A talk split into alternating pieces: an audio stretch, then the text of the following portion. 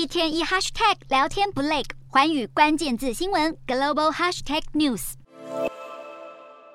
英国新首相苏纳克的重大外交处女秀 G20 领袖峰会场边会行程野蛮党，与印度总理莫迪以及美国总统拜登等人进行会面，还和沙乌地阿拉伯王储商讨能源议题。但原本要与中国国家主席习近平进行的场边会谈，却突然喊卡。外界认为原因是出自这番话。苏纳克在受访时表示，中国对英国的价值观构成体制性挑战，而对英国的经济安全而言，中国无疑是最大的威胁。而当被问到英国政府是否会提供武器给台湾时，苏纳克说，英国随时准备支援台湾。不过，习近平的双边会谈还包括与联合国秘书长古特瑞斯见面。中国官媒指出，古特瑞斯在会中说，联合国坚定支持一个中国原则。在 G20 落幕后，一连串的国际重要峰会可还没结束。镜头转到泰国，APEC 峰会紧接着登场。纽西兰总理阿尔登传出将与习近平在场边进行会面。两人如果见面，纽西兰媒体指出，阿尔登可能向习近平提及的议题包括乌俄战争、中国对台湾专断的政策，以及中国和南太岛国进行军事合作，引发担忧。